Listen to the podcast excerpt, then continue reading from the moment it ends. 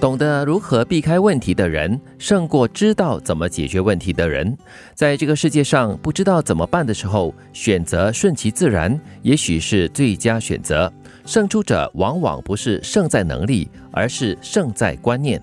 嗯，就让他自己去找答案嘛，自愈。有时候我们碰到问题的时候呢，就会迫不及待的想要怎么去解决它，嗯然后呢，就越急越想不出办法。所以，就如这个京剧所提醒你的，就是让事情先顺其自然的发展，然后呢，选择一个最佳的时机，再看怎么样去转念。我觉得这个想法很好的原因，是因为呢，首先呢，事情需要时间沉淀啊，你的情绪也需要时间沉淀。对，嗯，但是也不要把它误以为、误认为是一种鸵鸟。哈啊，嗯，鸵鸟不一样，就是什么事情你碰到了哈，就把头钻进土地里面。嗯，这里是说给自己一点时间，给时间时间，嗯，过一阵子再回过头来看，看看有没有一些新的想法或者是解决方案。对，胜出者往往不是胜在能力，而是胜在观念。所以观念其实也关乎你的心态，你怎么去面对这个问题，你怎么去面对这个困难跟挑战是很重要的。因为你转了观念之后，你的解决的方式或许也是不一样的。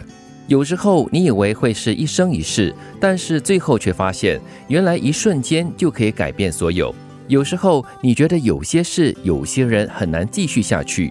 过着过着，竟然发现就是一辈子了，好真实哦！真的哦，对你总是以为说有些东西，或者是有一些困境哈，你是永远走不出来的。哎，可是过着过着，哎，又习惯了那困境了哦。OK，我其实看到第二句的时候想到，就是可能很多新婚夫妇都会经历，很多夫妇在新婚的时候都会有这个感觉的，说：“哎呦，这个人怎么办？我怎么跟他过一辈子？”对对对，可能 刚开始的时候有一点那种冲击啦，文化上的冲击。二三十年过去了，是当初为什么会看上他？我看上。他哪里？对我瞎了眼吗？但是看着看着又顺眼了。可是有些时候哈，你以为你是一生一世的，你跟这个人哈是一生一世的爱情，但是哎，过着过着就觉得说好像不是哦，我一生一世我不想跟这个人继续下去哦，嗯 又会改变主意了。所以当时当你有这样的一个念头，说好像过不下去了，已经不能再继续了，就回到刚才我们所说的嘛，你就让他很顺其自然的，给他一点时间，给你自己一点时间，嗯，就过着过着就一辈子了嘛。或者说，就是如这句话所说的，一瞬间哈就会改变所有，也可能啊，刹那的那种时机来到的话，可能就会有一些转机了。对，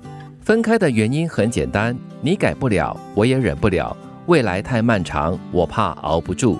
我决定不了我能够存在谁的生命中，但我能决定我的生活中谁能存在。自己决定了，嗯，对，决定不了我存在谁的生命中，因为谁哈要把你当做他生命中的某某某的话呢？呃，你是无法控制的，但是你可以决定自己的生活中有没有谁的存在。其实我觉得这段话你再参透一点的话，是不是提醒我们有些东西真的不要强求，就是你要放得开一点点，你你没有办法就是硬挤到某个人的生命当中的，对你改不了嘛，嗯。就比如说，可能有一些圈子是不适合你的，有一些人他的那个沟通的形态是不太适合你的。我曾经在想说，哎呀，这位朋友就是认识很久了，应该要约个吃个饭什么的。嗯嗯嗯。结果那顿饭我吃的其实蛮蛮辛苦的。哦，什么？就是因为可能认知不同，然后还有我没有办法在一顿饭的时间哈，就是一直有话题。嗯。而且那个节奏很快，就有点喘不过气。我我了解那种心情呢，因为跟这个朋友可能已经是隔了蛮长的一段时间没有一起共同生活。一个共同的生活圈子了，共同的话题也会有所偏离了，是会多少或多或少会有一点这样的感觉。嗯，通常我碰到这样的情况的话，我就暂时就不约喽。嗯，可能过了一阵子，他变了，我也变了，我们又找到新的共同点的时候，我我赞成这个说法。但是有的时候你会纠结，你还是觉得哎呀，会难过，还是要常约啦，长约，很可惜啦。对，是。但也有一种说法，就是你约着约着开始又磨合了。啊。对对，对。就是你在生活中又有某一种交集了，就好像我们第一句话所。所说嘛，过着过着就这样子一辈子。是，懂得如何避开问题的人，胜过知道怎么解决问题的人。在这个世界上，不知道怎么办的时候，选择顺其自然，也许是最佳选择。胜出者往往不是胜在能力，而是胜在观念。有时候你以为会是一生一世，但是最后却发现，原来一瞬间就可以改变所有。有时候你觉得有些事、有些人很难继续下去。过着过着，竟然发现就是一辈子了。分开的原因很简单，你改不了，我也忍不了。未来太漫长，我怕熬不住。